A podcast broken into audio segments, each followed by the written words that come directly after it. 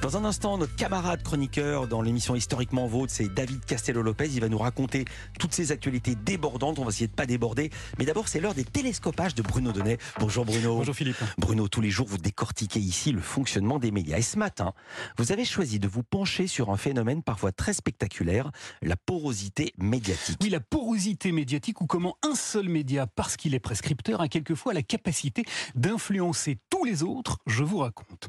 Vous savez que dans l'écosystème médiatique, Philippe, un journal est extrêmement lu, Oui. non seulement par le public, mais également par l'ensemble des journalistes qui cherchent bien souvent matière à inspiration. Et ce journal, c'est Le Parisien. Il propose très régulièrement dans ses pages des sujets qu'on appelle de proximité, des sujets euh, concernant, des sujets qui racontent les mutations de la société. Hier matin, par exemple, en page 9 du Parisien, un grand article faisait état d'une tendance nouvelle. Son titre Le crédit conso davantage utilisé pour boucler les fins de mois. Allons bon.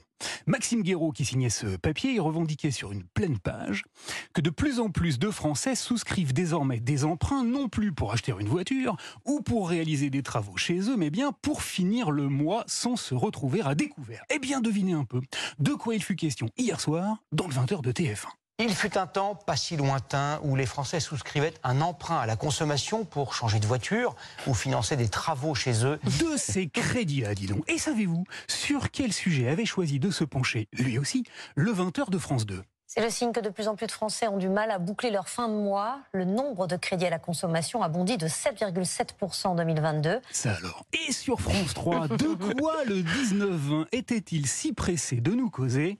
Boucler les fins de mois grâce à un crédit conso avec l'inflation, les Français sont plus nombreux à contracter des prêts de quelques milliers d'euros. Quant à M6, Philippe, parce que vous ne m'avez probablement pas vu venir avec mes gros sabots et que vous ne devinerez donc jamais le sujet qui était au menu, je mets immédiatement un terme à ce suspense insoutenable. C'est une des conséquences directes de l'inflation. Les prêts à la consommation ne servent plus comme avant à financer des projets, mais de plus en plus à faire face aux dépenses du quotidien. Voilà, carton plein, le A réussi à influencer hier tous les journaux télévisés qui ont vu dans ce sujet d'hyper proximité une occasion en or d'intéresser leur public. Mais si le sujet a été allègrement pompé hier, figurez-vous que la manière de l'aborder n'a pas été en reste. Dans son article, et pour tenter d'expliquer le phénomène, le journaliste du Parisien a donné la parole à une certaine Maëlle Bernier.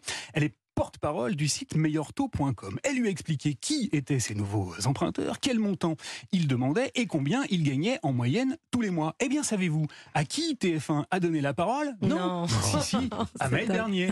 On est sur des profils moyens pour des couples autour de 4300 euros euh, net mensuels. Donc vous voyez, c'est des CSP euh, moyennes, des classes moyennes typiques. Et qui a expliqué à France 2 quel était le montant moyen des emprunts Maëlle Bernier. L'année dernière, vous empruntiez 11 000 euros, ça vous coûtait finalement moins cher que quand vous empruntez 8 000 aujourd'hui.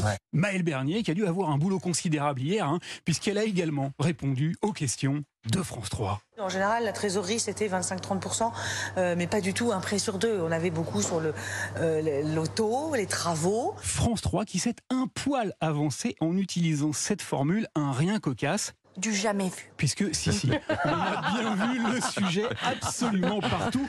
Et Maëlle Bernier aussi, qui a bouclé sa journée éreintée. Où ça? Sur M6. Fait assez nouveau, on a des emprunteurs qui sont de plus en plus aisés, puisque un foyer moyen d'emprunteurs crédit conso gagne euh, autour de 4300 euros net euh, par mois. Parfait, merci Maëlle Bernier. Alors voilà, hein, pour faire un bon sujet de JT, Philippe, c'est pas très compliqué.